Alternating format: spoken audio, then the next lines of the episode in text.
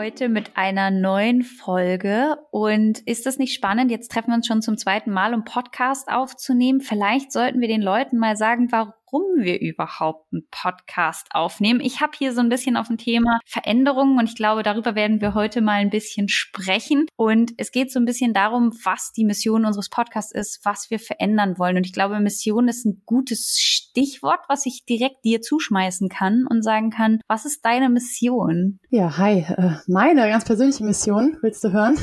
Ja.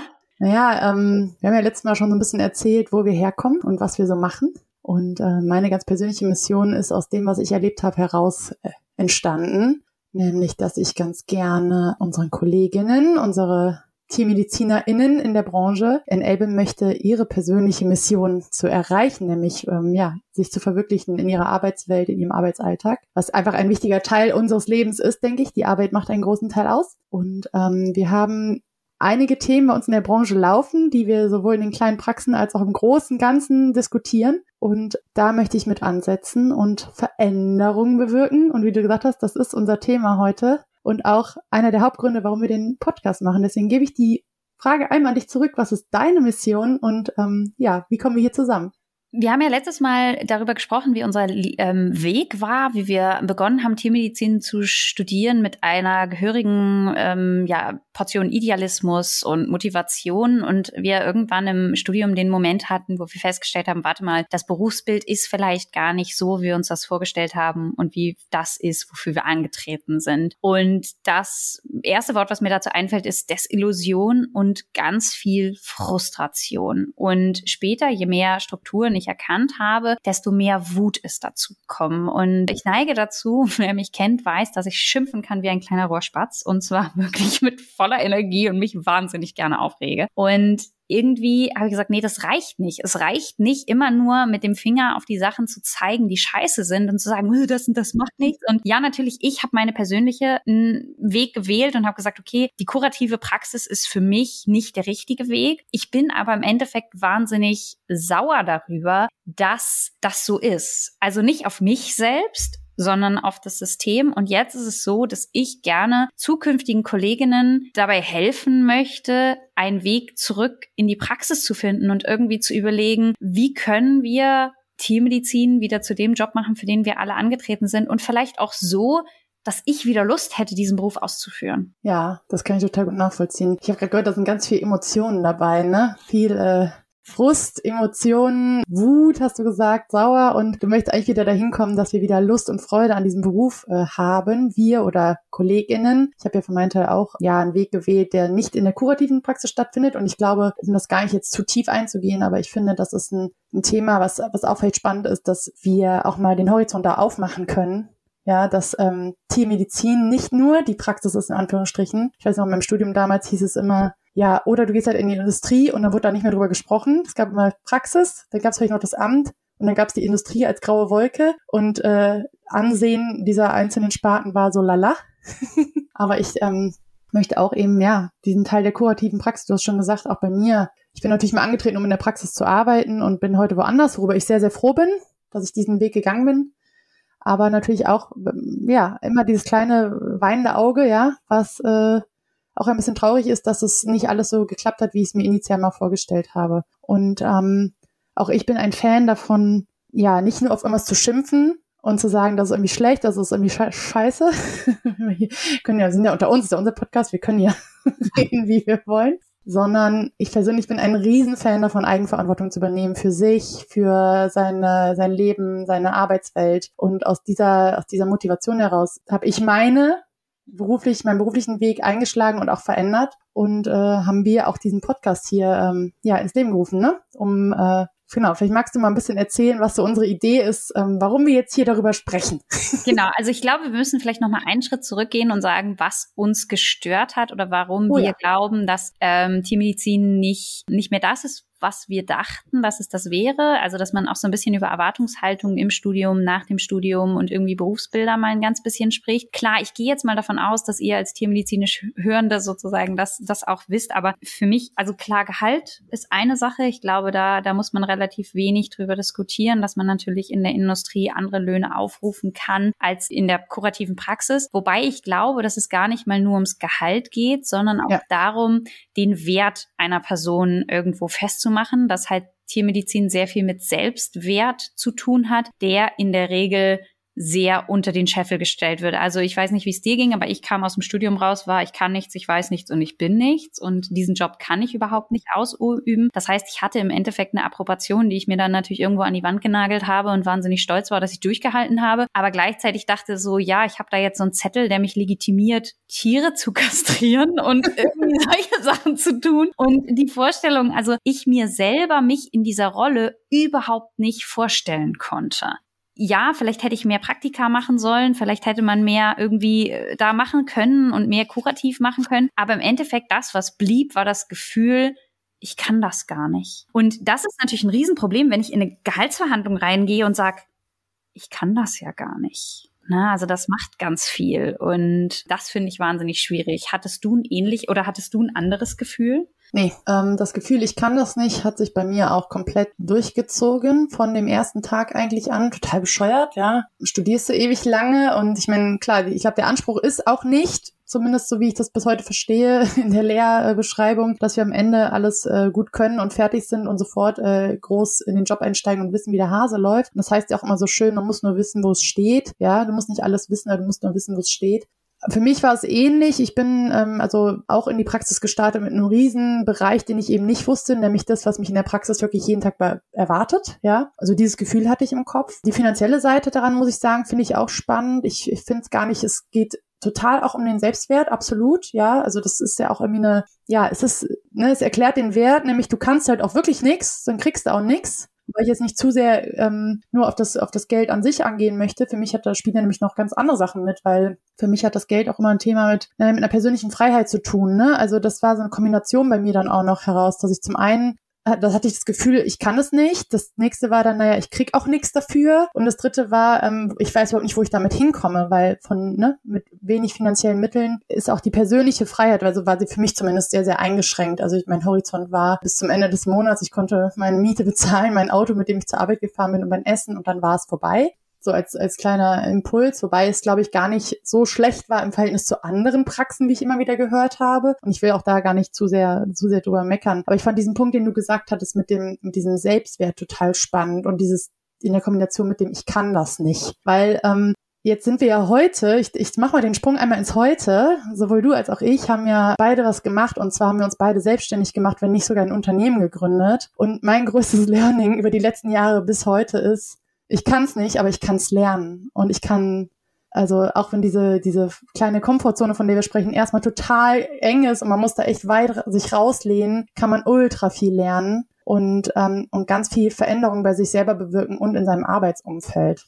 Das so zu dem Thema mal, ähm, mit dem ich kann das nicht. Aber diesen Horizont, und das muss ich auch sagen, den habe ich erst heute habe ich damals in meinem Praxisalltag gar nicht ja wahrgenommen oder gesehen, weil ich immer eher mit meinem, wie du schon gesagt hast, mit diesem Ich kann das nicht äh, beschäftigt war und den ganzen und hab, war einfach nur froh, wenn ich meinen Arbeitsalltag überstanden habe, ehrlich gesagt, ohne jetzt irgendwie totalen Bockmist zu verzapfen, ja, und von einem Termin zum anderen äh, gerast bin und war froh, wenn der Tag um war und ich konnte das Handy ausstellen und sagen, so für heute habe ich erstmal mein mein Soll erledigt. Ich habe keine Ahnung, was ich da gemacht habe, aber es ist gut gegangen. Bist du gut eingearbeitet worden? Also hattest du das Gefühl, eine gute Einarbeitung zu haben? Ähm, nee, ich hätte, ich hätte mir mehr, mehr an, also ich hatte tatsächlich den großen Wunsch, mehr an die Hand genommen zu werden. Ich verstehe natürlich total auch aus heutiger Sicht, dass es für Praxen nicht immer super easy ist und nicht immer die Kapazitäten aus dem ersten Blick da sind, um Leute viel an die Hand zu nehmen. Aber in dem Gefühl, was ich hatte, dieser Unsicherheit, hatte ich eine sehr knappe Einarbeitung. Also ich hatte, ich glaube, ich bin anderthalb Wochen mit meinem Chef mitgefahren und dann hieß es go for it. Und wenn was ist, rufst du an. Ich glaube, das ist was, was viele, ähm, vor allem in den Fahrpraxen, zumindest eine Geschichte, die ich von vielen Kolleginnen gehört habe, die da sehr häufig so passiert oder sehr häufig so durchgeführt wird. Ich muss sagen, ich hätte mir tatsächlich da ein bisschen mehr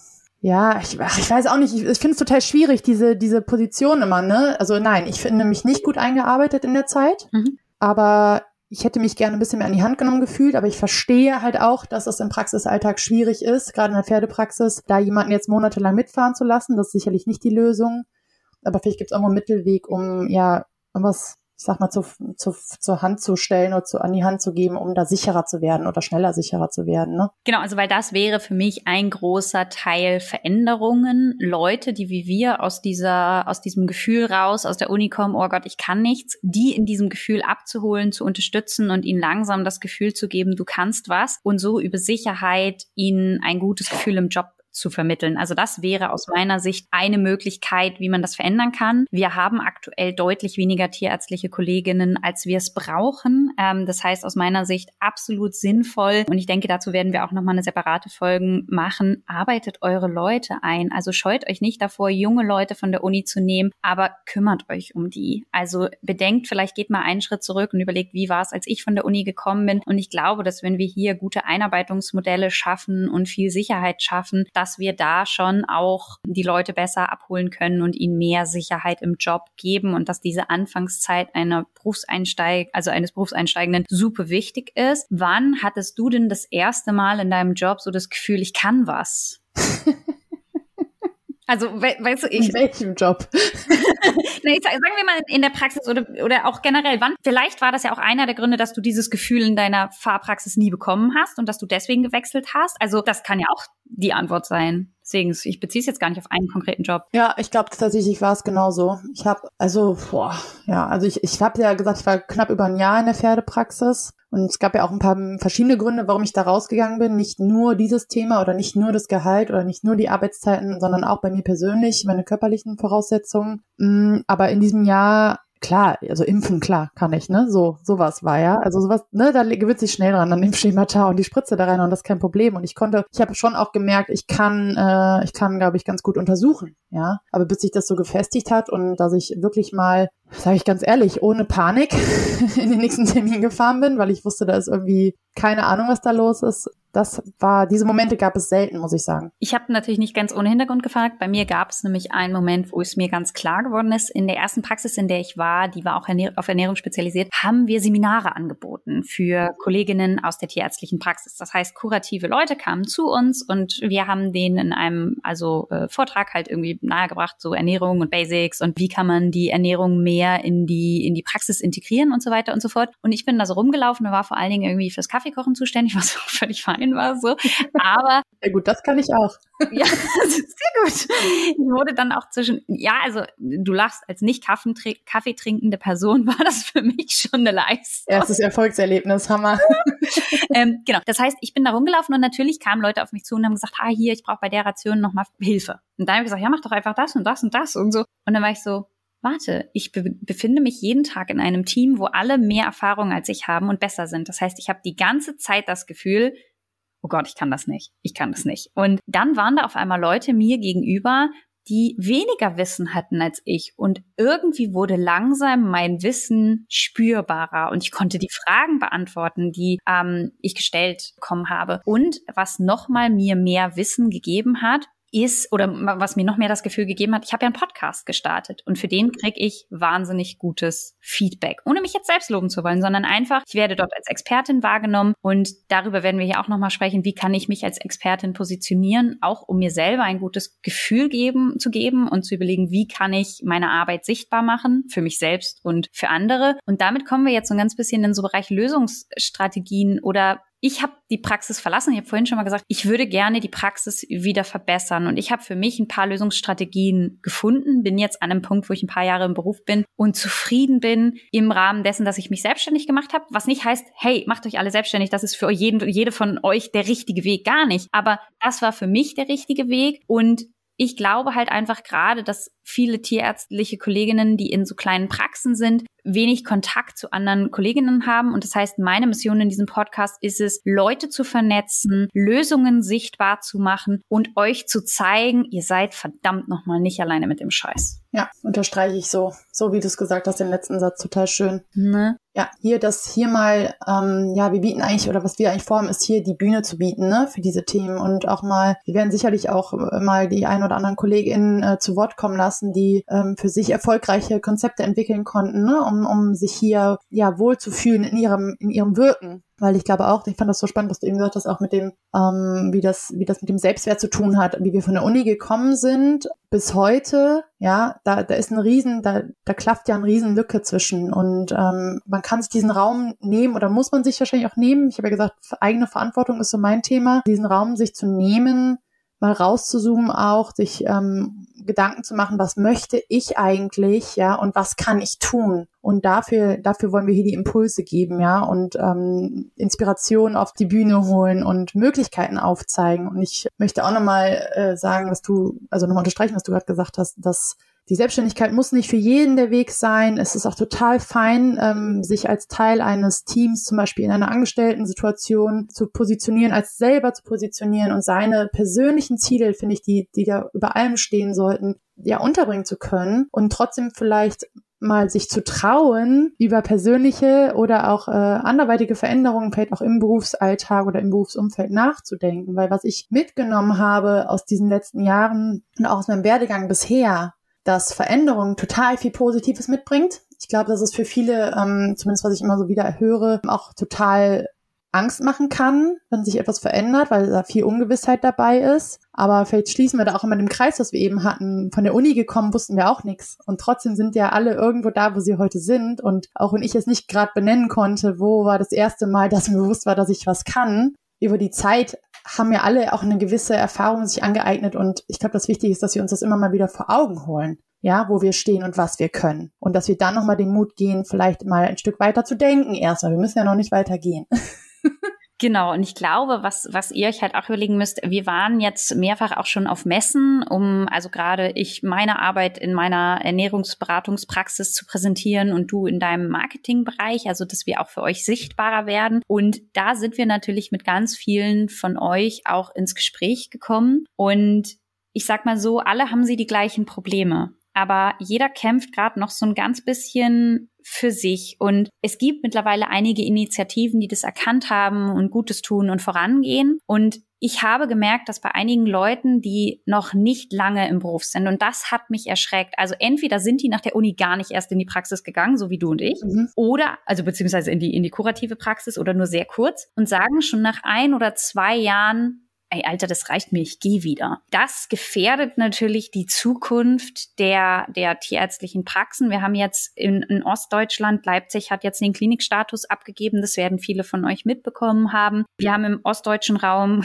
die Leute fahren zwei, drei, vier Stunden zu einer, zu einer Klinik. Ich muss euch nicht erklären, dass die Magendrehung dann irgendwie auch das Todesurteil eines Hundes ist, weil einfach nicht mehr adäquat geholfen werden kann. Das heißt, wir haben, wir steuern hier aus meiner Sicht auf eine Krise zu. Und das sage ich nicht, um euch jetzt hier Angst zu machen. Aber mir ist einfach wichtig, euch darzustellen, dass wir irgendwie was ändern müssen, aber auch ganz viele Optionen haben. Und unser Wunsch ist es, oder mein Wunsch, ich, aber ich denke, dass ich für dich auch sprechen kann, ähm, euch dabei zu unterstützen, wie wir da vielleicht den Kahn ein bisschen abwenden können. Ja.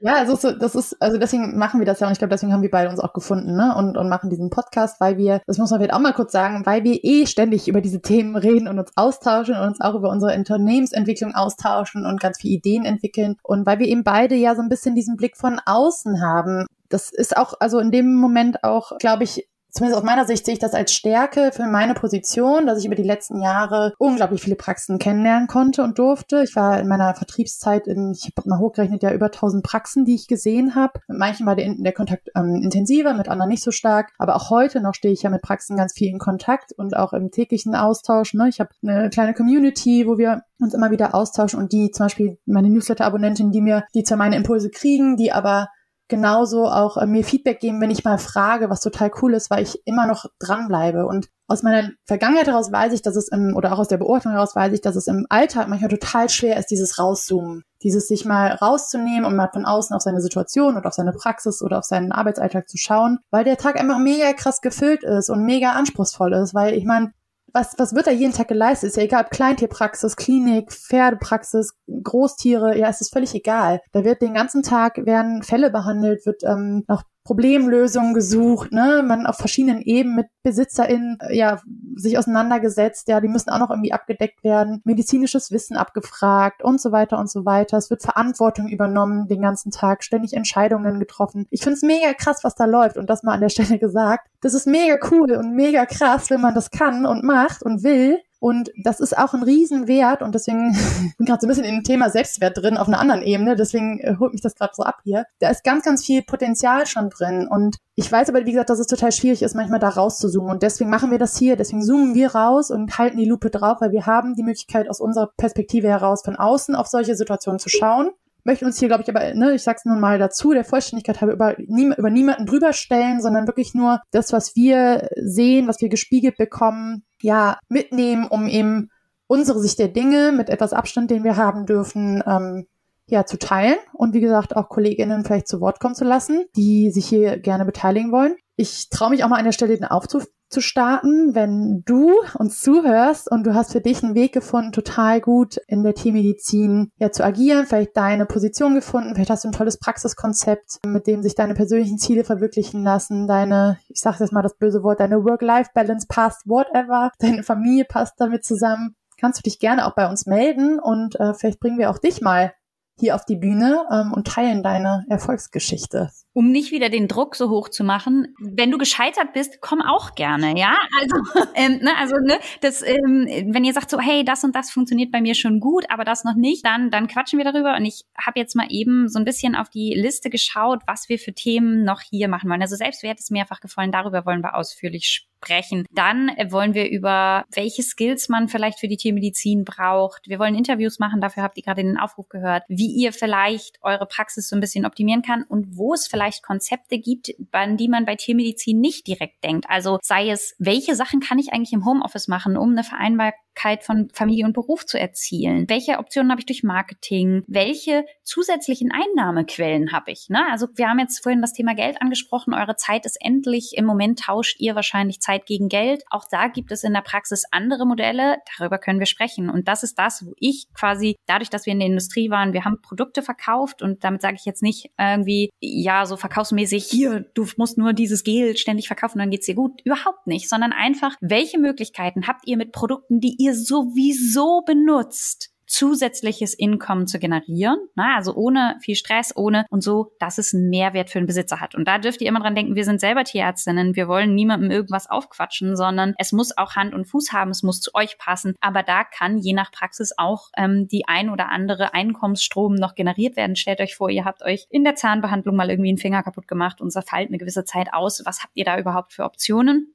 Oder ihr seid schwanger und wollt eher ins Berufsverbot gehen, als ihr euch finanziell vielleicht leisten würdet oder solche Sachen. Darüber muss man halt irgendwie sprechen. Andersrum auch das ganz wichtig, wie sorge ich dafür, dass meine Mitarbeitenden sich wohlfühlen? Ne? Also ja. zum einen lassen wir hier Mitarbeitende zum Wort kommen, zum anderen oder halt eben auch mal leuchten die Perspektive, zum anderen aber auch, wie sorge ich dafür, dass die sich wohlfühlen, damit ich genug davon habe, weil ihr wisst selber, wie schwer es ist, sie gerade zu finden. Und damit sie bleiben, auch ein Thema, ne? Und das ist auch ein Riesenthema des Marketing. Einfach so, wie mache ich Mitarbeitende auf mich aufmerksam? Wie finde ich Mitarbeitende, die zu mir passen? Und damit sage ich nicht, dass jeder den einen Mitarbeiter braucht ähm, und den wir den zu euch schicken, sondern dass man sich da einmal klar macht, welcher Mitarbeitende passt zu mir. Und wir haben gestartet heute mit dem Thema Veränderungen. Auch das kann eine Veränderung sein, Mitarbeitende einzustellen, die im Anfang vielleicht wahnsinnig Angst macht, aber für euch vielleicht die Entlastung ist für den freien Nachmittag mit der Familie am Dienstag was weiß ich. Und da einfach von außen mal drauf zu schauen. Und ich stelle mir gerade so vor, ihr fahrt vielleicht gerade in die Praxis oder ihr fahrt vielleicht zum nächsten Patienten